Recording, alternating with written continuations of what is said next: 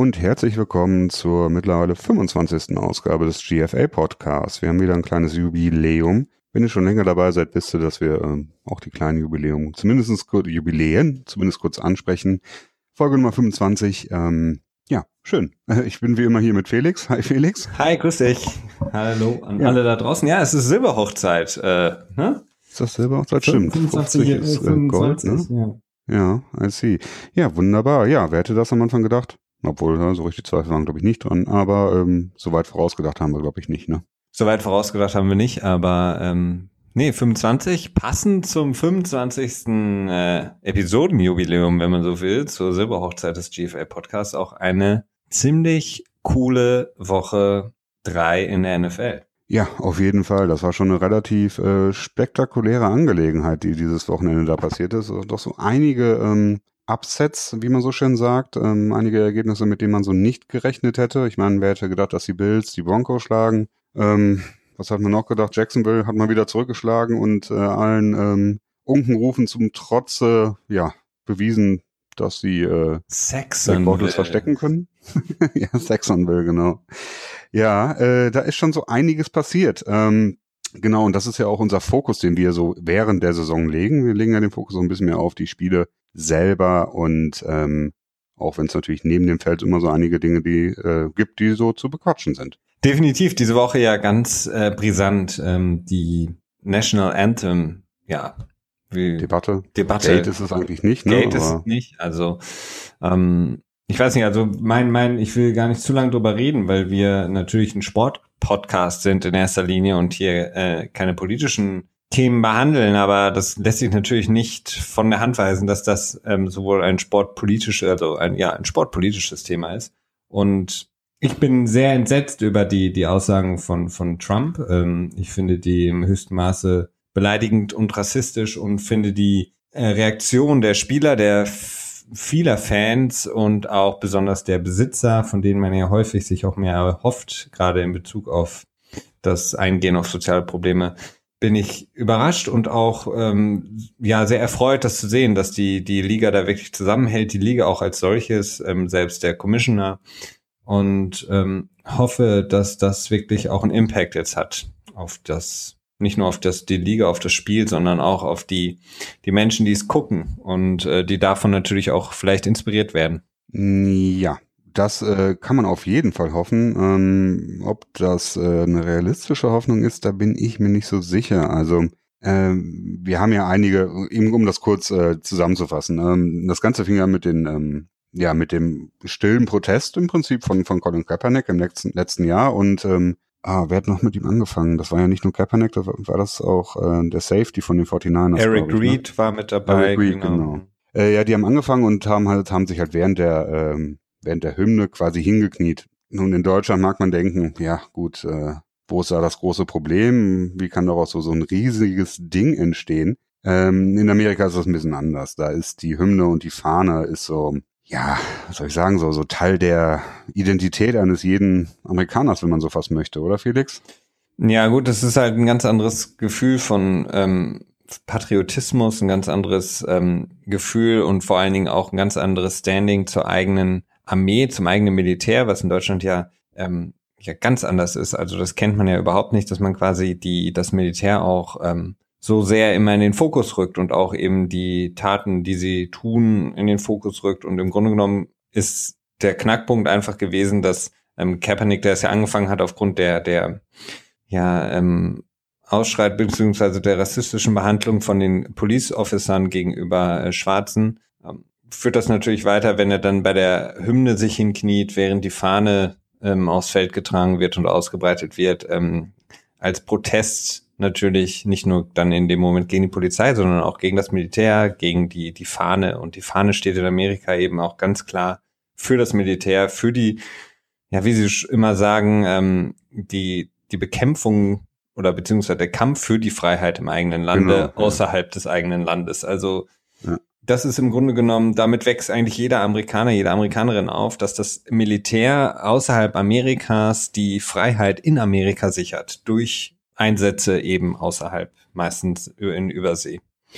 Und das wurde eben durch Colin Kaepernick eben zum ersten Mal dann eben auf diese nationale Ebene gehoben. Und ja, die eher, ja, ich, ich weiß, es ist schwierig zu beurteilen. Ich, ich kann es auch nicht richtig beurteilen, ob das eher Nationalisten sind, die das dann eben so sehr schlimm finden. Ähm, also ich, ich, es ist für mich selber sehr, sehr unverständlich, weil ich eben das auch nicht so kenne und äh, die, die eben nicht so groß geworden bin, äh, sage ich mal, wie die meisten Amerikaner, für die das eben ein sehr, sehr ja, wichtiger Punkt ist. Aber schlussendlich wichtig ist einfach, dass ähm, Colin Kaepernick eine gute Sache tut und alle anderen, die sich ihm angeschlossen haben, auch. Ich denke auch, das kann man so sagen. Ähm, die, das ja das Verständnis für einen Deutschen oder einen Europäer, nicht mal unbedingt nur einen Deutschen, es ist sehr schwierig, ähm, weil das amerikanische Selbstbild ja durchweg anders ist, als es äh, hier in Europa ist. Also man hat ja generell eine ganz andere Staat, ein ganz anderes Staatsverständnis, als man das hier hat, indem man sich einfach äh, den Staat ja schon schon wichtig findet, auch so ein bisschen paradox meines Erachtens. Auf der einen Seite ist der Staat so, dass das und die USA sind das beste Land auf der ganzen Welt, das wird ja immer wieder gesagt und äh, man muss dafür sorgen und die Freiheit auch verbreiten, zumindest war das früher so, ähm, aber das wäre dann wieder was für den Geschichtspodcast.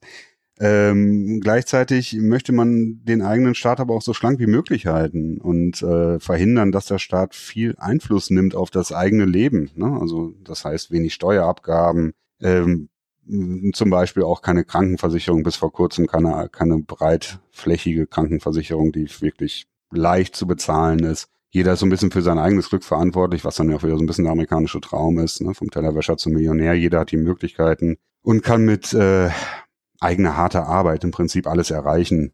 So, ähm, diese Zeiten sind natürlich ähm, strittigerweise vorbei, könnte man irgendwo sagen. Ähm, aber dieses Selbstbild ist halt noch da und dementsprechend ist dann dieser Angriff meines Erachtens auf die, ja, oder dieser Protest von Kaepernick und von äh, vielen weiteren Spielern ähm, so ein Angriff nicht unbedingt, also er wird nicht so aufgenommen als Angriff auf, ähm, auf die Ungerechtigkeiten, sondern auch als Angriff auf den Staat insgesamt. Und da fehlt dann so ein bisschen die Auseinandersetzung der ja, Fans in dem Moment ähm, mit dem eigentlichen Thema. Definitiv. Also es fehlt die Auseinandersetzung mit dem Thema, denn es geht ja hier nicht darum, die, die, ähm, das amerikanische, ähm, sagen wir mal, die amerikanische Gesellschaft in Frage zu stellen oder den, den Traum, den amerikanischen, sondern es geht ja eigentlich nur allein darum, auf etwas aufmerksam machen, ähm, was seit Jahren, Jahrzehnten immer noch vorherrscht und das ist eben ganz klarer ähm, Rassismus, der eben bis hin zum äh, Tod führt. Also ich meine, ähm, Charlottesville war das letzte Beispiel und das ist eben ein Problem und diese Aktion, dass eben jetzt der Präsident quasi die Leute in Charlottesville ähm, pretty fine oder good people, people genannt ja. hat und ähm, die amerikanischen äh, oder die ähm, Spieler der NFL, die sich eben hinknien während der Nationalhymne als SOBs bezeichnet. Das ist eben das Problem. Ähm, und darauf finde ich, war die Reaktion sehr gut von, von den Teams und auch den, den Besitzern, dass man eben gesagt hat, das geht nicht. Ähm, das ist eine ganz klare Beleidigung und das, das darf auch nicht toleriert werden. Und wir haben schon häufiger darüber gesprochen, das ist mir heute so gekommen, ähm, im Podcast drüber gesprochen, über die O.J. Simpson Doku. Und da kann man wirklich noch mal jemand ins Herz legen, die ersten Folgen zu gucken. Denn ähm, die Sachen, die sich jetzt ähm, entwickeln, die haben wirklich klare ähm, Vergleichsbezüge oder man kann sie wirklich sehr gut vergleichen mit dem, was damals passiert ist, während O.J. Simpson an der UCLA als Star Running Back war, nämlich die Rassenunruhen. Und ähm, das Problem hat man jetzt in Amerika auf jeden Fall auch wieder. Ja, definitiv. Also nochmal kurz zur Info, die Dokumentation, die lief bei Arte. Ich weiß nicht, ob die immer noch in der äh, Mediathek verfügbar ist und hieß äh, Made in America. Ähm, ist eine fünfteilige, nee, beziehungsweise in den USA ist es eine neunteilige Dokumentation, glaube ich, gewesen, mit jeweils, ähm, ich glaube, knapp 50 Minuten Laufzeit. In Deutschland wurde sie in fünf Teilen äh, ungefähr anderthalb Stunden ausgestrahlt. Äh, definitiv bietet sie einen guten Einblick. Auch ähm, die ganze Loslösung von O.J. Simpson von seiner äh, Hautfarbe, Rasse in Anführungsstrichen, ähm, symbolisiert einfach sehr gut die, äh, die Probleme und die Probleme des strukturellen Rassismus, der in den USA vorherrscht. Äh, ja, werden einfach gut beleuchtet und geben nochmal einen guten Einblick, wenn man einfach das Interesse hat, da äh, sich nochmal ein bisschen zu informieren und das Ganze vielleicht auch ein bisschen besser zu verstehen. Äh, nur unsere Empfehlung dazu, äh, in diese Richtung mal weiterzuschauen. Ja. Genau, ja, äh, genau, am Wochenende, was ist passiert? Ihr werdet es wahrscheinlich auch mitbekommen haben. Ich vermute mal, dass die meisten von euch äh, Football über ähm, äh, RAN NFL äh, schauen, äh, also das NFL-Programm von RAN und äh, sicherlich auch einige über den Game Pass. Ähm, es gab einige, also ich weiß gar nicht, ob es überhaupt ein Spiel gab, in dem es nicht irgendein äh, Zeichen gab. Also zumindest habe ich von keinem mitbekommen. Ähm, die stärksten Statements, würde ich mal sagen, war, ähm, waren einige Teams, die in den Umkleidekabinen sind, geblieben sind, während die Nationalhymne gespielt wurde. Das ist äh, durchaus ein sehr starkes Statement gewesen und meines Erachtens auch ein ziemlich ähm, gutes. Ja, also ich fand das Statement auch gut. Ich fand, ich fand im Grunde genommen alle Statements gut, ob man sich jetzt ähm, einhakt und zusammen äh, quasi eine Einheit symbolisiert, ob man sich hinkniet oder auch in der Kabine bleibt. Ähm, ich finde es einfach alles, alles gut, einfach nur um ein Zeichen zu setzen, um auch die Diskussion ähm, zu befeuern und äh, dran zu bleiben, finde ich einfach alle, alle Statements gut. Egal, ob das jetzt das Hinknien selber ist oder zu sagen, okay, wir stellen uns alle zusammen dahin, haken uns ein. Ist für mich alles gut. Hauptsache, man ähm, übergeht es nicht. Genau. Ja, und es gab natürlich auch einige, ähm, ja, nicht nur einige, sondern sehr viele Statements von ähm, Besitzern von Footballclubs. Ähm, ja, ich weiß nicht, irgendwie da bin ich äh, doch ein bisschen anderer Meinung, als es den generellen Twitter, Twitter-Tenor quasi anging, weil viele gesagt haben, dass starke Statements formuliert wurden. Und das habe ich immer so ein bisschen, ja, sehe ich so ein bisschen anders. Also irgendwie fand ich, dass sich 80 äh, Prozent der Statements mehr oder weniger gleich angehört haben. Es hieß immer, ähm, spaltende und äh, disrespectful, also äh, ja, respektlos, ja, im Prinzip ja. respektlos mhm. auf Deutsch. Ähm, dass die Kommentare von Trump halt spaltend und respekt, respektlos waren. Ähm, ja, ich weiß nicht, ich finde, das ist jetzt nicht unbedingt ein starkes Statement. Also, das hört sich an wie so ein, so, ja, wir sagen jetzt mal so das, was wir machen können, so dass die einen zufrieden sind, dass wir was gesagt haben und äh, die andere Seite aber nicht unbedingt mega angegriffen ist. Ja, also ich meine, ich meine, wie willst du reagieren auf eine Aussage? Also ich meine, wenn ein Präsident von einem Land sowas sagt, darauf kannst du eigentlich, du darfst dich ja nicht auch auf das Niveau hinunter begeben. Ja.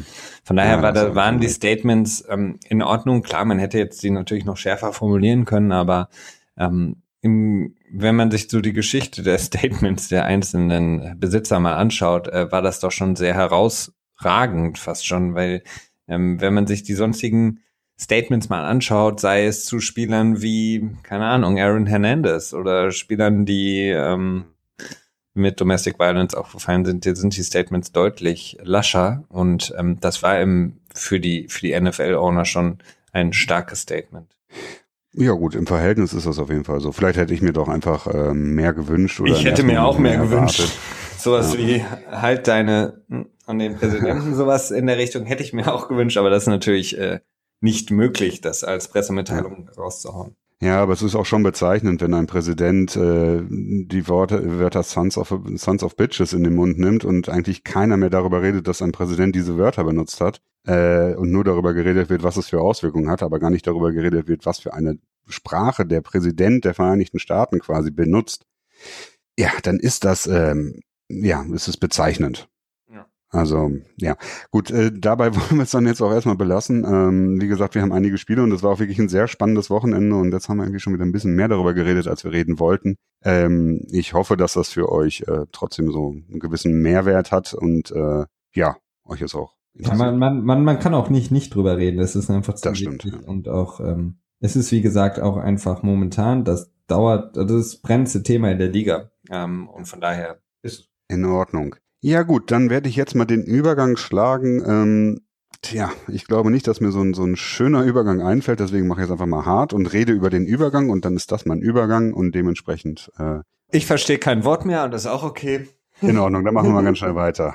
Und zwar mit den Spielen. Ähm, ja, wir haben äh, keine irgendwie spezielle Reihenfolge. Hast du irgendwie ein Spiel, mit dem du gerne anfangen wollen würdest oder soll ich einfach mal anfangen? Fang gerne an, ich spring, spring dann ein. Gut, ähm, ja, wollen wir dann relativ chronologisch starten und erstmal mit dem ähm, Houston Texans Spiel gegen die New England Patriots starten? Gerne. In Ordnung. Ja, das war um 7 Uhr deutscher Zeit, sprich, ähm, das ist 1 Uhr dann in den USA, ne? Genau. Ähm, ja, es war wirklich ein sehr, sehr spannendes Spiel. Ein Spiel, mit dem auch nicht wirklich viele Leute in der Art gerechnet hätten. Also die Patriots waren, glaube ich, im Vorfeld Favoriten mit 13 Punkten Vorsprung. Bei der berühmten ähm, ja, Handicap-Wette nennt man das in Deutschland, glaube ich, Moneyline dann im, im Englischen. Ähm, das ist schon eine hohe Ausnahme, also ein sehr, sehr hoher Favorit. Und am Ende ist das Spiel 36 zu 33 für die New England Patriots rausgegangen. Und es wurde auch tatsächlich erst in der letzten halben Minute entschieden. Ja. Hätte so, äh, glaube ich, nicht wirklich jemand mit gerechnet, Felix, oder? Ähm, nee, überhaupt nicht. Ähm, ich äh, bin wirklich ähm, überrascht gewesen. Ähm, in erster Linie von Deshaun Watson, der für mich ähm, auf Seiten der Texans das Spiel oder die komplette Mannschaft ähm, die ganze Zeit im Spiel gehalten hat. Ähm, ich war eigentlich am Anfang so ein bisschen auch überrascht von den Patriots, dass sie gegen die Texans, gegen die Defense so gut am Anfang auch spielen, relativ früh auch ähm, scoren und Punkte reinhauen und die, ja, die Defense so ein bisschen nicht so unbedingt das gebracht hat, was man erwarten konnte. Und Deshaun Watson hat das Team eigentlich die ganze Zeit im Spiel gehalten durch seine, seine Art und Weise. Und ähm, das war teilweise ja, du hast es irgendwie gesagt, du würdest einen Herzinfarkt bekommen, wenn das dein, dein Quarterback wäre. Ähm, ja. Es war teilweise wirklich unorthodox, wie er gespielt hat, aber er hat wirklich Unglaubliches da geleistet. Also ähm, ich glaube, selbst, also die Patriots hätten sich nicht beschweren dürfen, wenn sie das Spiel verlieren. Ähm, das hätte Deshaun Watson auf jeden Fall verdient gehabt, wenn er das Spiel auch gewinnt. Ich glaube, Bill Belichick, der war, hat sich teilweise, glaube ich, die, jetzt am liebsten die Fußnägel selber ausgerissen. ja, also das, das kann man nicht anders sagen. Also Deshaun Watson, ähm, ja, ich habe es, glaube ich, getweetet, ich würde einen Herzinfarkt bekommen. Ähm, mir so ein Wurf in Erinnerung geblieben. Er stand, glaube ich, schon so gefühlte fünf bis zehn Sekunden in der Pocket und ist so ein bisschen rumgetanzt und dann ist er zur Seite rausgespielt worden und wirft dann quer übers Feld einen tiefen Ball und ich denke mal, als er den Ball wirft, so okay, also der Ball, wenn der nicht intercepted wird, dann weiß ich auch nicht. Lustigerweise findet er seinen Receiver, kann damit, ich weiß nicht, ob es ein Third Down war oder nicht, äh, war auf jeden Fall ein, schon ein größeres Spiel, also ich glaube so 20, 25 Yard werden es mindestens gewesen sein und der Ball war bestimmt, also die Entfernung waren bestimmt 50 Yards oder so. Also da kann man schon dran sehen, dass wir äh, ja eine generell Grundregel des Quarterback Plays ist es äh, nicht quer übers Ball, übers Feld werfen, beziehungsweise ist es dann quer überhaupt richtig, schräg, ja. ja. Ähm, Gut, das ist, war wirklich sehr bezeichnend. Ähm, war sicherlich sehr schön anzuschauen. Also Watson äh, ist ein sehr mobiler Quarterback, der viel mit seinen Füßen machen kann, der auch unheimlich gut ähm, im Laufen werfen kann. Da ähm, scheint man zumindest in, in Texas die Antwort gefunden zu haben auf die Frage nach dem Franchise QB. Jetzt ist natürlich nur die Frage, wie nimmt er, ähm, ja, wie gut ist er trainierbar, ne? Also inwiefern kann er sein Spiel verbessern äh, und sich halt anpassen und dann zum Beispiel solche Dinge eben nicht mehr tun, weil auf Dauer funktioniert das nicht, glaube ich, würde ich. Auf Dauer, auf Dauer funktioniert das nicht, aber er hat zum Glück, oder er hat das Glück, eben diese Defense, die dann eben im, später im Spiel immer stärker wurde auch, ähm, mhm. was vielleicht auch insgesamt in der Hitze gelegen hat. Man hat dann gesehen, dass Brady mehr und mehr auch unter Druck geraten ist. Aber er hat im Grunde genommen die Möglichkeit auch mal so, ich will mal sagen, etwas sehr skurrile Sachen zu tun, ähm, die risikobehaftet sind, denn er hat eben eine Defense, die dich äh, auch im Spiel halten kann. Und ich, ich bin eher, ich bin eher so ein bisschen in Zwiegespalten bei, was das Coaching angeht der Texans. Denn ich finde bei dem ähm, letzten Drive der Texans, als sie wirklich viert, äh, vierter Versuch und eins wäre es gewesen, ein Yard wäre es gewesen und ähm, Belichick hatte schon das erste Timeout verbraten für die Patriots. Da wäre ich doch nicht auf das Field Goal gegangen. Da hätte ich versucht, mit irgendeiner, irgendeinem Option Play Zug über ähm, Spielzug über Deshaun Watson das, das First Down zu erreichen, weil dann ist das Spiel so gut wie vorbei, beziehungsweise da müssen die Patriots alle Timeouts nehmen und haben vielleicht nicht mehr annähernd genug Zeit. Ja, das ähm, haben ja, sie nicht gemacht. Ja, Field Goal und Brady ja. kommt zurück. Also ich hätte Brady den Ball nicht wiedergegeben. Also ich hätte es wirklich probiert. Ja, das, das ist so auch so allgemein der Tenor gewesen, dass man gesagt hat, okay, dann muss man noch mal, also zum einen war der Playcall selber, der wurde auch ein bisschen kritisiert. Ähm, ich glaube, es wurde durch die Mitte gelaufen, ne? Ja, genau. Und das ist, ähm, ich glaube, es gab sechs, sechs Blocker hatten die Texans an der Line gehabt und die Patriots hatten acht Defender dagegen stehen. Ähm, also richtig mit dem Heavy Goal Line Package dagegen gelaufen. Das, ähm, ja, da hätte man sicherlich vielleicht einen besseren Call machen können, vielleicht einen Read Option Call für, äh, für Watson selber, der wirklich das ganze Spiel über, weiß nicht, ob der im ganzen Spiel nicht jemals nicht ein Jahr hätte schaffen können, wenn er es gewollt hätte. Ähm, da, das ist sicherlich fraglich. Und dann vier und eins dafür dann zu gehen, ich hätte es, glaube ich, auch äh, gemacht. Aber gut, das ist, glaube ich, kein, kein Maßstab, ob ich das gemacht hätte oder nicht. Also ich hätte es mir auf jeden Fall gewünscht, sagen wir es mal so. Ja, gut, und dann danach der Drive von Brady. Ähm, irgendwie auf der einen Seite Vintage Brady, auf der anderen Seite auch wieder nicht Vintage Brady, weil äh, so ganz typisch war er auch wieder nicht. Ne? Es gab dann irgendwie, äh, es gab auf dem letzten Drive tatsächlich, den die Patriots gebraucht haben, um das Spiel zu gewinnen, äh, noch einen ähm, Fumble von Brady. Ich glaube, JJ Watt war das, der den Ball freigehauen hat, der dann recovered wurde von seinem Center. Und dann hat er nochmal einen Ball tief geworfen auf Brandon Cooks, äh, der dann irgendwie an der Zwei-Yard-Linie fast intercepted worden wäre, eigentlich schon fast hätte intercepted werden müssen. Deswegen in dem Fall dann nicht Vintage Brady, aber Vintage Brady insofern, dass er einfach den kühlen Kopf behalten hat und dann am Ende doch den Touchdown geworfen hat, was er ja irgendwie fast immer tut. Da kann man ja eigentlich echt schon fast mit rechnen. Ne? Ja, es war irgendwie so wie gegen die Saints vor zwei Jahren, als er da, äh, ich glaube, wer das Campbell Tompkins. Ja, genau, Campbell ähm, Tompkins. Ja. In der Endzone gefunden hat, wurde dich auch gefragt hast, mein Gott, wie kann der bitte ähm, in so der Endzone ja. hinten, quasi hinter dem letzten Verteidiger noch auftauchen und ähnlich war es bei Cooks, der ja scheinbar da in der Endzone sitzt. Ähm, wie gesagt, ich freue mich auf, auf das Coaches-Film, um mir das nochmal aus der Coaches-Perspektive anzugucken, gerade diesen Spielzug, ähm, weil ich mich bis heute frage, wie er so frei werden konnte. Ja, wir hatten ja auch gestern spekuliert, ne? Also irgendwie meine Analyse war, entweder hat der Safety da übelst missgebaut und ist zu spät rübergegangen oder er wurde durch ähm, einen geschickten Spielzug quasi weggelotst oder von den Augen von Tom Brady quasi zur anderen Richtung des Feldes quasi manövriert oder es wurde Temper 2 gespielt oder Temper 1 mit einem Safety, der tief steht und äh, das kann ich mir nicht vorstellen. Nee, das kann irgendwie nicht sein, ne? Ähm, ja, also insgesamt äh, schon ein bisschen merkwürdig. Aber gut, das ist dann halt auch Tom Brady, der sieht dann halt einfach eventuelle Fehler, ne, Mismatches und der nutzt sie aus und äh, ja, führt sein Team damit zum Sieg. Ja, kann man nicht anders sagen. Ja, okay, dann gehen wir mal zum nächsten Spiel weiter. Und ähm, dann würde ich mal direkt ein nächstes sehr spannendes Spiel sagen, äh, vorschlagen, das äh, auch wirklich in der letzten Sekunde entschieden wurde. Was die letzten? Ja, es war auf jeden Fall die letzten oder in den letzten acht Sekunden, je nachdem, wie man es nimmt. Ähm, und zwar Giants gegen die Eagles. Ähm, ja, kurz vorweg, ähm, die Giants haben es geschafft, ein paar Touchdowns zu erzielen. Interessanterweise haben sie es da in dem Spiel geschafft, äh, drei Touchdowns in fünf Minuten zu äh, werfen. Nee, nicht nur werfen, weiß ich gar nicht genau. Zumindest waren zwei äh, Pass-Touchdowns dabei. Nee, ich glaube drei. drei, Eins drei. Zu oder, ne? mhm. Genau. Und vorher haben sie in den anderthalb Spielen zuvor haben sie es geschafft, genau einen zu werfen. Also da haben sie ihr, äh, ihre Quote ordentlich aufpolieren können. Eli Manning war sehr froh, äh, dass vielleicht ein bisschen weniger Kritik auf ihn losgeht. Ähm, ja, war ein sehr spannendes Spiel, stand 24 zu 24. Es waren noch ungefähr 25 Sekunden auf der Uhr oder so, ich weiß es nicht mehr ganz genau. Ähm, Carson Wentz kriegt den Ball, treibt die Eagles das Feld hinunter, muss am Ende, hat noch acht Sekunden auf der Uhr, glaube ich, und das waren, mhm. äh, waren an einer 50-Yard-Linie ungefähr, kommt das hin? Mhm, ja, ungefähr. Gibt dann noch so, so ein, ja, so ein 10, 17, 10 bis 20 Yard Pass, ich weiß es nicht mehr ganz 17 genau. 17 Yards waren es, glaube ich, auf Elton Jeffrey. Genau, genau. Mhm. Der schafft den Ball zu fangen und dann auch wirklich noch die, äh, ja, die Klarheit besitzt, ganz schnell out of bounds zu gehen, sodass noch wirklich eine Sekunde auf der Uhr war. Und dann ähm, kam der junge Kicker.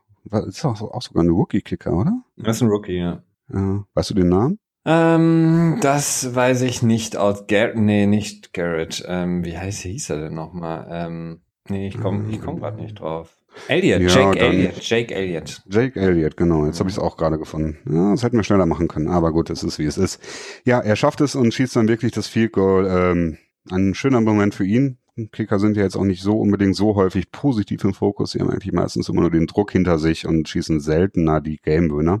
Insofern freut einen das natürlich. Ähm, die Eagles schaffen es, äh, den Giants, äh, den dritten Sieg in Folge, ja, zu Dritte bringen. Dritte Niederlage in Folge.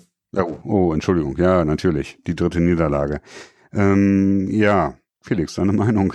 Ja, es ist ein, ein wirklich unglaubliches Spiel. Ähm, es sah wirklich am Anfang so aus, als würden die Eagles das Spiel sehr deutlich ähm, auch dominieren und kontrollieren. Ähm, LeGarrette Blunt kam zurück, hatte wirklich ein ganz solides Spiel, muss man sagen. Äh, gut gespielt. Der war ja auch in die Kritik geraten bei den Eagles. Carson Wentz, unglaubliches Spiel, finde ich. Ähm, also wie er, ähnlich wie Deshaun Watson, aus manchen Situationen gegen den starken Pass Rush der Giants sich daraus gewunden hat, ähm, immer den, die Augen, ähm, das Feld, auf dem Feld quasi seine Receiver immer in den Augen gehabt und da wirklich die Bälle an den Mann gebracht hat. Das war wirklich erstaunlich. Ähm, hatten dann auch ein paar eigene Fehler, ähm, Fumble und haben die Giants ein bisschen zurück ins Spiel gebracht. Erstaunlich war, dass ähm, Ben McAdoo ja in der Woche gesagt hat, er überlegt quasi die Offensive Play Calling Duties ähm, abzugeben. Hat er nicht gemacht. Und ähm, in der ersten Halbzeit sah es aus, als wäre es keine gute Idee gewesen. Aber in der zweiten haben sie ja dann wirklich noch zurückgeschlagen und ja. Aber insgesamt ähm, müssen die, die Giants auf jeden Fall sich irgendwas überlegen, denn die Offense, auch wenn das jetzt in der, ja, in der, im letzten Drittel, sage ich mal, des Spiels nicht so ausgesehen hat, ähm, sie sind sehr limitiert. Also sowohl die, der zum Beispiel der, der, der Touchdown zu Shepard, der ist so ein klassischer ähm, oder Beckham Touchdown eigentlich, also so eine Slant Route und ähm, du hoffst halt einfach, dass der Receiver mindestens ein Tackle umgehen kann oder rausbrechen kann und dann eben in die Endzone läuft. Aber du hast wirklich bei den Giants ähm, und wenn man sich das Spiel nochmal kondensiert anguckt, da fällt das extrem auf. Ähm, es ist wirklich eine Slant Route nach der nächsten, nach der nächsten und dann kommt so ein, mal eine kurze Comeback Route, also wirklich immer diese sechs, sieben Yard Pässe, die eben auch sehr sicher sind, um Eli eben auch die Sicherheit zu geben, aber diese langen Pässe, ähm, die sie ja noch vor ein paar Jahren hatten und so berüchtigt waren eigentlich mit diesen langen Bomben, sage ich jetzt mal, ähm, in Anführungsstrichen, von Eli, die sind nicht mehr äh, mit drin und insgesamt wirkt die Offense dadurch sehr, ähm, ja, einfältig und Zwischenzeitlich mhm. hatten die Eagles das auch sehr gut verteidigt mit den Linebackern gegen diese Slant Routes. Ähm, und dann, ja, war es wirklich, ähm, waren es mehr, ich fand es mal, es waren mehr die Receiver, ob es jetzt Brandon Marshall war, der das eine oder andere Tackle ähm, gebrochen hat, oder eben Sterling Shepard mit seinem langen Touchdown oder eben oder Beckham mit zwei unglaublichen Catches schon wieder. Ähm, mehr als dass es Eli war oder das Play Calling. Also ich würde da dringend raten, vielleicht über einen neuen Offensive Coordinator nachzudenken. Ja, ähm, ja, ich glaube, äh, die Prognose, dass Ben McAdoo auf dem äh, heißen Stuhl sitzt, äh, ist, glaube ich, nicht unbedingt gewagt. Ne? Also man nee. ist jetzt bei 0, 0 zu 3. Äh, jetzt können wir nochmal wieder die schöne Statistik in den Raum werfen. Ich glaube, letzte Woche habe ich gesagt, äh, nur 10% der Teams, die 0 zu 2 in die Saison starten, äh, schaffen es später noch in die Playoffs. Mittlerweile ist es so, zumindest was ich gesehen habe, ich habe das nicht selber nachgerechnet, deswegen unter Vorbehalt. Aber mittlerweile äh, ist es so, dass Teams, die 0 zu 3 starten, haben eine Chance von 1,4 Prozent noch die Playoffs zu erreichen. Das ist gerade in einer ähm, ja durchaus sehr starken NFC East ähm, sicherlich nicht mehr wirklich so realistisch, realistisch für die Giants. Also da ähm, ja, sollte man die Ansprüche ein bisschen runterschrauben und Ben McAdoo sollte sich mir überlegen, äh, ja, besser nicht. Ich meine, das ist immer schwierig, wenn ein Coach anfängt zu überlegen, wie kann ich meinen Job behalten und nicht, wie kann ich Spiele gewinnen. Aber irgendwas ähm, muss da passieren, sonst, ähm, tja, ist äh, nicht nur das äh, riesige Call-Sheet von Ben McAdoo im nächsten Jahr nicht mehr da, sondern auch Ben McAdoo selber nicht mehr. Ja, ich glaube auch. Also er muss ja. auf jeden Fall das abgeben. Es ist die, die Offense sieht einfach seit anderthalb Jahren relativ langweilig aus.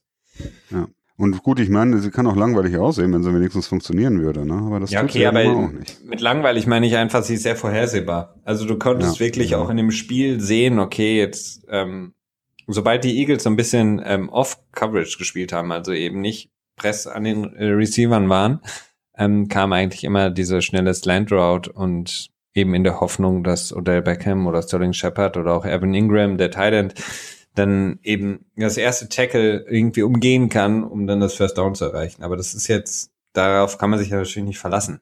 Da stimmt, da hast du recht. Ähm, zwei kurze Fragen. Wie hat sich deiner Meinung nach äh, Brandon Marshall geschlagen, den wir ja letzte Woche durchaus ein bisschen auf dem Kieker hatten? Ja, auf jeden Fall besser. Er ist besser reingekommen, hatte ähm, deutlich mehr am Spiel ähm, teilgenommen, sage ich mal, hatte ähm, auch nicht so viele, ich glaube, er hatte nur ein oder zwei äh, Drops, also ähm, war wirklich stark und vor allen Dingen seine Physis hatte ähm, sehr gut ausgespielt. Also halt wirklich ein, zwei Mal, was ich gerade eben schon sagte, kurze Bälle gefangen auf so einer typischen Comeback-Route und dann eben den einen oder anderen ähm, Verteidiger noch so ein bisschen mitgezogen, um dann auch das First Down zu erreichen. Also es war auf jeden Fall sehr guter Auftritt von Brandon Marshall jetzt im Verhältnis, nicht unbedingt für seine Ansprüche, aber im Verhältnis zu den ersten beiden Wochen. In Ordnung. Ja, gut, das ähm, gibt ja auch sicherlich Grund zur Hoffnung, dass da sich vielleicht noch was ändern kann.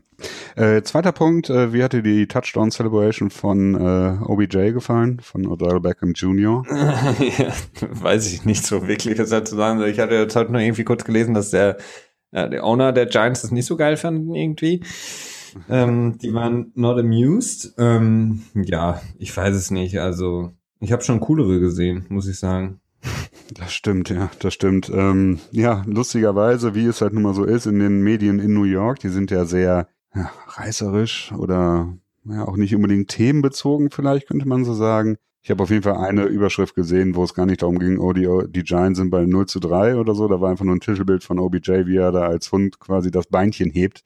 Und ähm, ja, irgendwie ein Wortwitz war da. Ich habe ihn leider nicht mehr parat, aber ja, gut, ähm, hat ja vielleicht dann einfach den Vorteil, dass man damit dann die auf, Aufmerksamkeit nicht auf das Schlechtspiel des Teams äh, wälzen kann, sondern auf ähm, die Touchdown Celebration von oder Ja, und er, er braucht es ja auch. Ich verstehe nur nicht so ganz, worauf er das bezieht. Also meinte er pinkelt quasi auf das, das Feld der Gegner, was ich dann in dem Moment eher, eher relativ respektlos äh, finde. Ähm, also ich, ich verstehe es einfach nicht. nicht. Also so wie ich ähm, OBJ bis jetzt immer so verstanden habe, ist eigentlich nicht so einer, der respektlos ist, sondern eher so einer, der ja so mm, flashy irgendwie ist, der halt ähm, ja extravagant, vielleicht in diese Richtung. Also mm, weiß ich auch nicht, ob das äh, Vielleicht will er sein Revier markieren, vielleicht wollte er das damit ausdrücken. Gut, das wäre dann wieder, ja. Hm. So die Endzone als sein Revier, okay, okay, okay. Ja, ja, vielleicht, okay.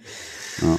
Ja, also ich bin ich bin relativ enttäuscht generell. Also die ich habe mich sehr gefreut, dass die Touchdown Celebration Rule etwas aufgeweicht wurde durch die NFL, aber bis jetzt habe ich echt noch nichts Gutes gesehen. Das ist Nee, äh, das stimmt, das geht mir auch so. Ja. Also relativ, vieles beim Alten geblieben. Ja. Frag mich Vielleicht da, wissen die Spieler auch noch nicht so ganz genau, was sie machen dürfen. Ja, das stimmt. Ja. Das kann sein. Okay, ja, dann gehen wir mal weiter. Ähm, mhm. Tja, auch ein Spiel mit NFC und AFC-Beteiligung, also ein, das ist ein Interconference. Interconference, ja, es müsste Interconference-Duo sein, äh, mhm. zwischen den Cincinnati Bengals und den Green Bay Packers. Mhm, ja. Ähm, ja, auch ein Spiel, das sehr lange Zeit so aussehen würde, als wenn es einen großen, einen großen Upset geben würde, als wenn der Underdog die Cincinnati Bengals gewinnen könnten. Das hat sich dann nicht bewahrheiten können, denn die Packers haben sie in der Overtime geschlagen. Mhm. Ist nicht so, dass die Bengals nicht alle Chance gehabt hätten. Also zum einen haben sie, glaube ich, zwischenzeitlich mit 14 Punkten geführt innerhalb der, zu Beginn der zweiten Hälfte, wenn ich das richtig in Erinnerung habe. Und in der Overtime haben sie dann sogar selber noch den Ball bekommen und haben dann quasi, ja, hätten den Sack halt selber zumachen können. Aber das haben sie nicht geschafft. Die Packers haben, ähm, ja, ein typischer Aaron Rodgers-Manier, der durchaus auch seine Probleme hatte zwischendurch, aber insgesamt doch ähm, auch durchaus wieder unter Beweis gestellt hat, dass er wirklich äh, mit Sicherheit einmal in Canton in der Hall of Fame landen wird. Und ähm, ja, Punkt einfach. Da muss ich, glaube ich, keinen Unten mehr hinterfügen. Äh, nee, Punkt. Hinzufügen, genau. Also Aaron Rodgers für die Verhältnisse, muss ich sagen, extrem gut. Ähm, wirklich super gut eigentlich. Ähm, denn die, die Verletzungen, die die Packers momentan haben, sind ja auch schon wieder relativ, ex also sind jetzt wirklich extrem wenn man sich die Offensive Line anguckt, wenn man sich die in der Defense die, die Probleme anguckt, was auch dazu geführt hat, dass die, die, die Bengals im Grunde genommen ihr bestes Saisonspiel machen. Ähm, Dalton über 200 Yards, ich glaube, sie waren deutlich über 100 Yards Rushing auch, ich ähm, jedenfalls um 110 oder 15 Yards. Ähm, einige Sacks, ähm, also Aaron Rodgers war da auch sehr, sehr unter Druck, ähnlich wie Brady.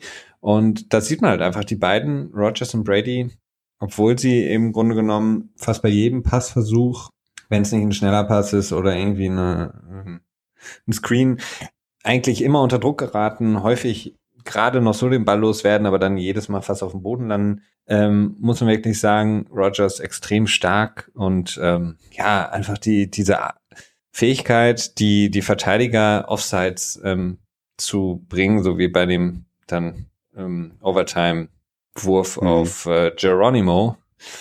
Ähm, das, ich, ich finde es einfach immer wieder faszinierend. Also seine, ich höre ich höre das auch schon gerne, seine ähm, ja, Stimme sozusagen an der ähm, Line of Scrimmage, wie er wirklich die, die Defensive Line so manipuliert. Und es ist einfach jedes Spiel, hast du mindestens zweimal die Situation, dass mindestens einer der Defensive Line drauf reinfällt, reinhüpft in die Neutral Zone und dann Rogers das sofort erkennt. Play los geht's. Und ähm, ja, das genau. war wirklich gut. Das Problem ist halt einfach nur, wenn die Packers nicht langsam äh, ein bisschen sich gesund, äh, ich will nicht sagen schrumpfen, sondern gesund wachsen, ähm, werden sie ein Problem haben gegen eine stärkere Offense. Das stimmt. Ähm, ja, die Defense ist ja immer noch so, so ein bisschen wackelig, wackelig, ich, ich, so würde ich das mal benennen.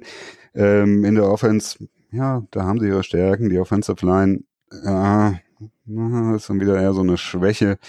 Ähm, aber die Kadenz von Rogers, wie du es gerade schon sagtest, also den Snapcount, wie er den variiert und wie er auch mit seiner Stimme dann zwischendurch spielt, das ist, äh, das ist besonders. Das kann man nicht anders sagen.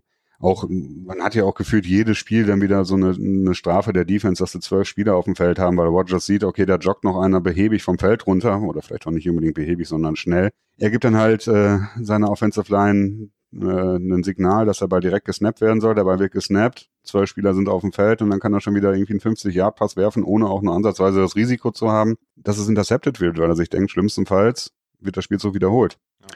Und ähm, das ist halt einfach eine Qualität, die Aaron Rodgers hat, die, die auch ein Tom Brady nicht hat. Also zumindest nee, habe ich bei Brady das schon sehr lange nicht mehr gesehen. Es gab mal eine Zeit lang, so 2013 oder 2014, da ist mir das häufiger aufgefallen, dass er dann auch wirklich diese Neutral Zone Infractions und auch die 12-Man-on-Field-Geschichten wirklich gut gesehen hat und auch gut für sich genutzt hat, aber irgendwie ist das schon lange nicht mehr vorgekommen, finde ich. Ja, vor allen Dingen auch, ähm, die, man er versucht gar nicht die, die Defense so ähm, reinzulocken wie Rogers. Mhm. Also du, bei mhm. Rogers ist man sich ja wirklich nie sicher, ähm, wann kommt der Snap. Das ist wirklich äh, extrem bei ihm, dass er wirklich so undurchschaubar ist da. Ähm, aber ich habe jetzt zwei, auch zwei Fragen an dich. Ähm, erste ganz mhm. kurz. Ähm, welches 0 und 3 Team, glaubst du, wird noch die Playoffs erreichen oder wird gar keins erreichen? Giants, Bengals oder Chargers? Ach Gott, ja. Oh. Ja, ich, ich muss ja sagen, sagen, ich mag ja die Chargers. Mhm. Ähm, äh, ich ich habe immer was über für die Chargers. Ich weiß auch nicht, woran das genau liegt.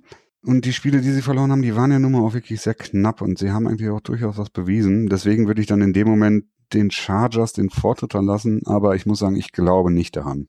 Also du glaubst, dass keins der Teams in die Playoffs kommt? Nein, ich glaube es nicht. Also gerade wenn man betrachtet, äh, also die Bengals, äh, ja, nee, den traue ich nicht, muss ich ganz ehrlich sagen. Also den, den traue ich das nicht zu, mhm. äh, komplett gar nicht. Äh, den Giants? Unter nicht. Vorbehalt. Ne? Unter Vorbehalt. Okay. Mit den Prognosen. Ne? Aber ähm, die Giants und ähm, die Chargers haben durchaus das Talent wohl insgesamt, würde ich sagen, aber sie spielen auch gleichzeitig in sehr, sehr schwierigen Divisions, wo ähm, sie mit den drei Spielen, drei Niederlagen jetzt mittlerweile schon kaum noch eine Chance haben, finde ich, auf den ähm, Division-Title. Und deswegen ja. wird es halt schwierig über eine Wildcard, wenn man schon drei Niederlagen stehen hat, dann muss man ja schon mindestens, also realistisch betrachtet zumindest, so neun Siege einfahren. Mit zehn kann man sie unter Umständen immer noch nicht bekommen, die Wildcard. Und da, das würde dann halt, ja, also ich, ich finde es schwierig. Okay. Also ich glaube ja nicht. Und meine zweite Frage, ähm, auch über die Spiele, über die wir jetzt gesprochen haben, da waren so viele Teams dabei, die vor der Saison eigentlich als sozusagen diese, ja, man nennt es immer so gerne Offensive Juggernauts, also so diese offensiven Superteams gehandelt wurden.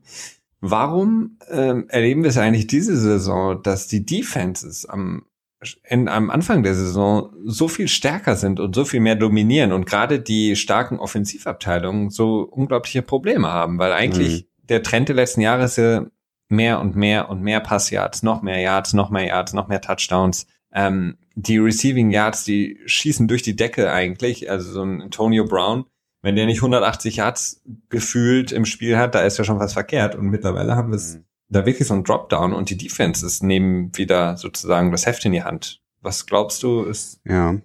also ich finde, das ist noch ein bisschen zu früh, ähm, darüber abschließend ein Urteil zu fällen, weil ich, man hat viel von diesem, von dem Narrativ gehört, dass äh, der September quasi noch eine Fortführung der, der Preseason ist. Mhm. Äh, weil einfach der CBA quasi es nicht mehr gestattet, so richtig viel ähm, Padded Practices zu haben. Also sprich Practices, in denen man wirklich komplett eingekleidet ist und auch die ähm, Schutzausrüstung trägt und dementsprechend auch richtig hitten kann. Daraus wurde dann so ein bisschen abgeleitet, diese ganzen Offensive Line Probleme, die die ersten beiden Wochen ja wirklich ähm, die Nachrichten zumindest dominiert haben, weil einfach, ähm, ich glaube, Bill Belichick hat das auch selber gesagt, er gar nicht in der Lage ist, einem, einem äh, Offensive Lineman wirklich dann die fundamentalen Techniken beizubringen. Ne? Das heißt, man kann dann sagen, okay, du musst so und so und so greifen. Aber wenn er nicht rausgehen kann und das ähm, quasi das theoretisch Gelehrte verinnerlichen kann durch Wiederholung, ist er halt auch nicht in der Lage, das wirklich perfekt zu beherrschen. Und dadurch hat dann einfach die Defensive Line den Vorteil, weil das Verteidigen immer ein bisschen aufwendiger ist als das äh, Angreifen quasi in dem Moment und dann dann im Angriff ähm, beziehungsweise in der Verteidigungslinie dann die ja Flawed Techniques, also die ähm, nicht ganz sauberen Techniken quasi dann nicht so ganz so schwer ins Gewicht fallen wie bei der Offensive Line. Das mhm. Ganze würde ich dann so ein bisschen darauf zurückführen, dass wir dann jetzt halt so ein bisschen Offensive-Probleme haben, die sich aber in diesem Wochenende ja schon wieder so ein bisschen gedreht haben. Also dieses Wochenende war ja dann schon wieder so, so ein Punkt in die andere Richtung. Man muss gucken, wie es weitergeht.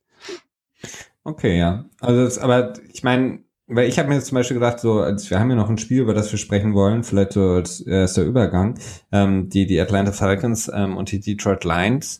Detroit hat eine unglaubliche Defense momentan, von der eigentlich vor der Saison vielleicht die Detroit Insider, aber mir war das nicht so bewusst, dass Detroit wirklich so eine starke Defense aufs Feld stecken kann.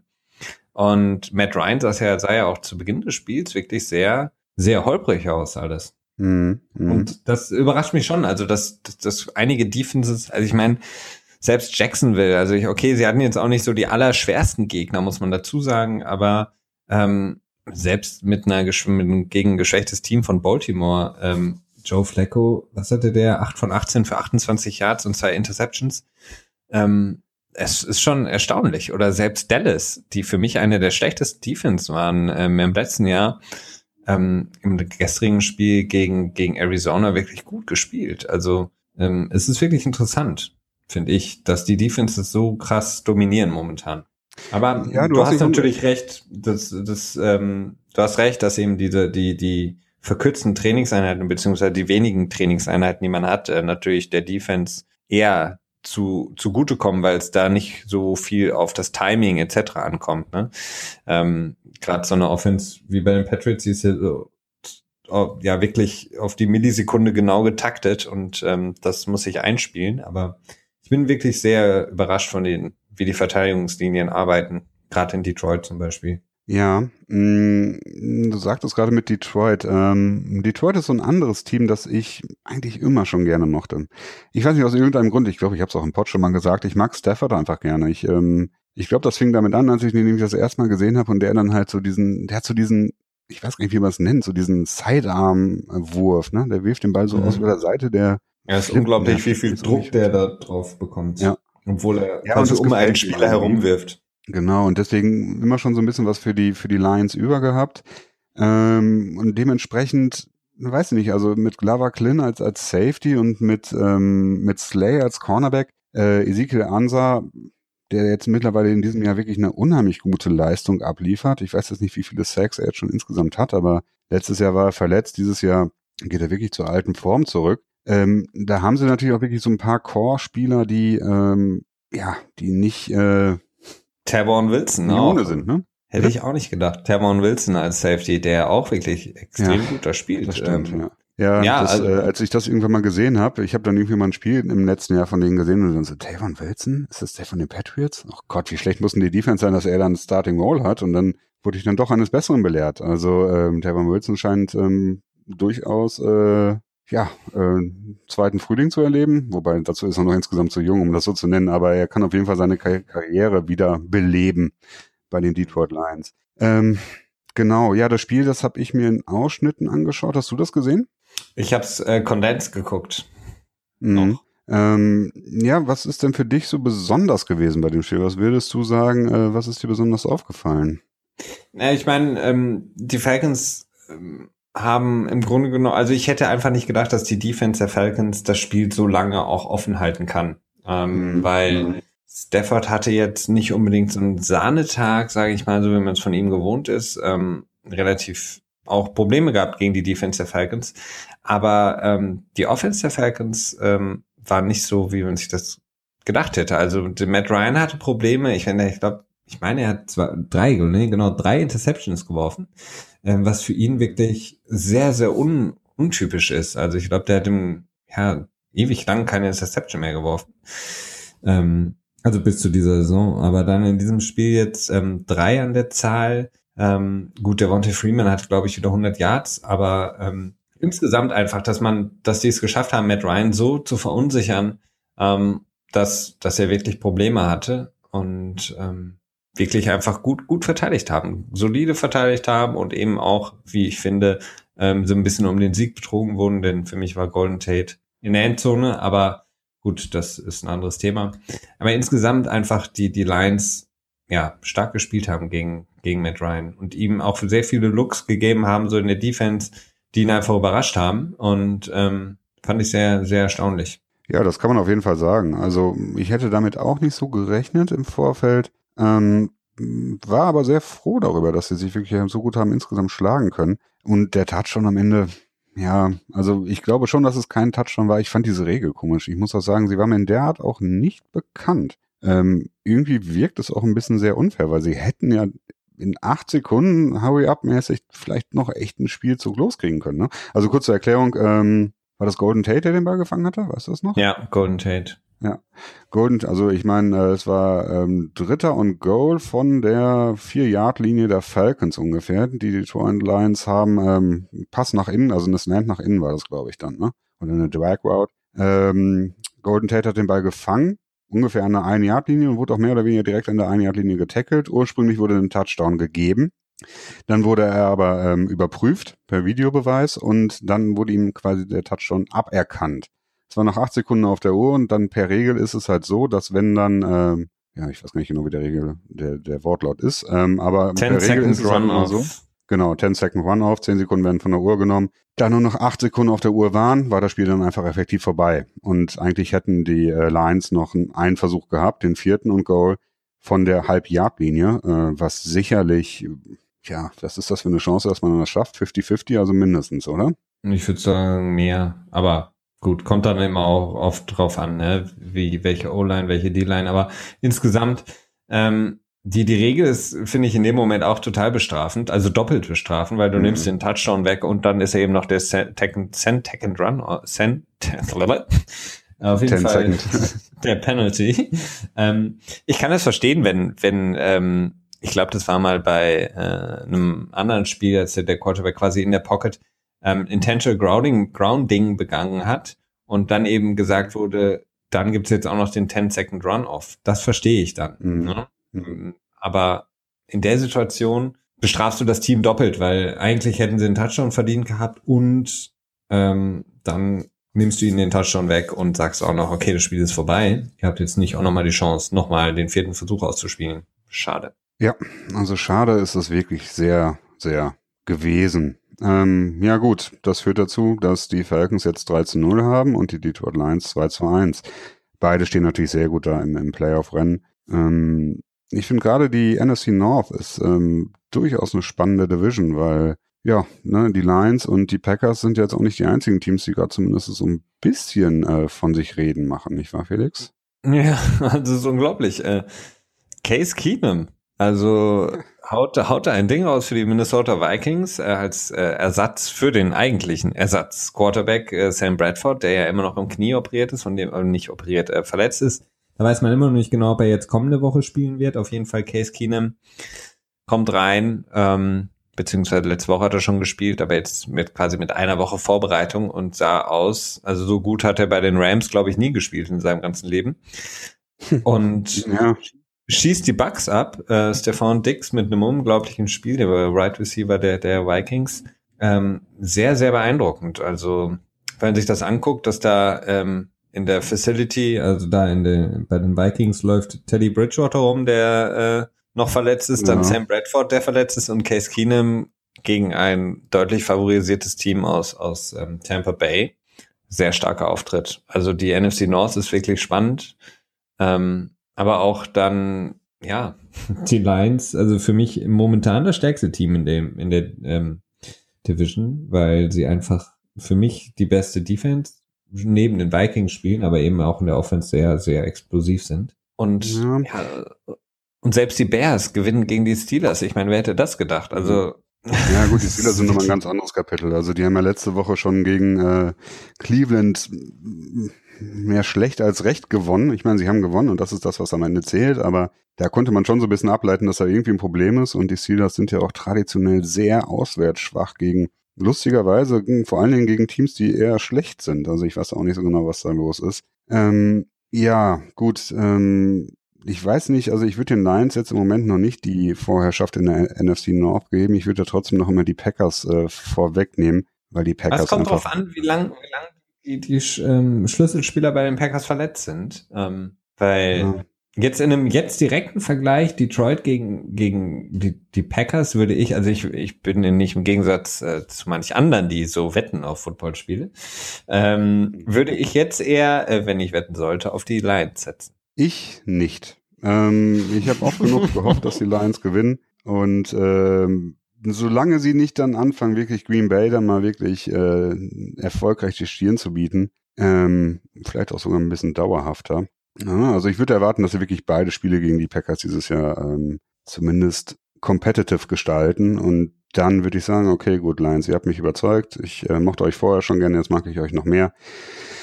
Äh, aber also vorher würde ich dann doch immer noch Green Bay äh, vorsetzen. Sie, war, sie, war, sie waren vorher ein mirakulöses äh, äh, Hail Mary Spielzug äh, vom Sieg entfernt, ne? Ja, gut, aber das ist auch immer so, man, ja, Du hast ja nicht Unrecht. Du hast ja nicht Unrecht, aber ich habe die Lions sind halt einfach so ein Team, das ist ein Team, das besiegt sich immer wieder selber. Nee, das sind Und die das Chargers. Halt, ja, genauso wie die Chargers, ja. So kann man das sagen. Es gibt halt einfach Teams, äh, die können, die spielen 59 Minuten lang gut und oder vielleicht 55 Minuten lang gut und dann schießen sie sich fünf Minuten lang nicht nur in den Fuß, sondern auch ins Bein, in den Arm und knapp am Kopf vorbei. Und so ein Team sind die Lions halt einfach. Das hat mich oft genug schon frustriert und im Moment sage ich, okay, überzeugt mich eines Gegenteils, dann ist gut. Okay, schönes Schlusswort. Danke. Ja, schönes Schlusswort. Wir sind doch schon fast wieder bei einer Stunde angekommen.